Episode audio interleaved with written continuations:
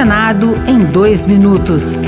Eu sou Marluce Ribeiro e você ouve agora as principais notícias do Senado Federal desta quinta-feira. Os integrantes da CPMI do 8 de janeiro aprovaram a reconvocação do ex-ajudante de ordens de Jair Bolsonaro, Mauro Cid, e as quebras dos sigilos bancário e fiscal, além do telemático e telefônico de 20 pessoas, entre elas os da deputada Carla Zambelli e de familiares que terão os relatórios de inteligência financeira enviados à comissão. O senador Marcos Rogério, do PL de Rondônia, questionou a relação de Zambelli com os atos do 8 de janeiro. Ninguém nega o fato de a deputada Carla Zambelli ter cometido um erro grave ao se aproximar e permitir o acesso desse criminoso ao ex-presidente Bolsonaro. Não tem nada a ver a conduta dela com o que nós estamos investigando no âmbito da CPI. O Senado criou uma comissão de juristas para apresentar um anteprojeto de atualização e revisão do Código Civil.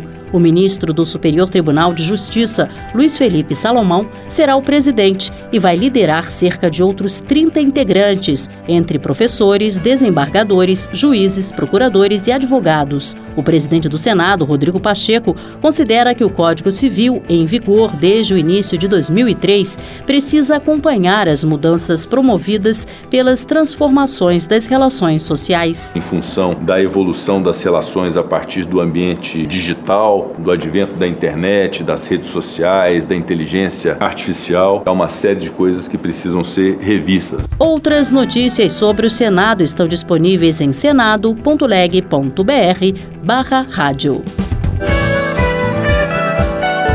Senado em dois minutos. Uma produção Rádio Senado.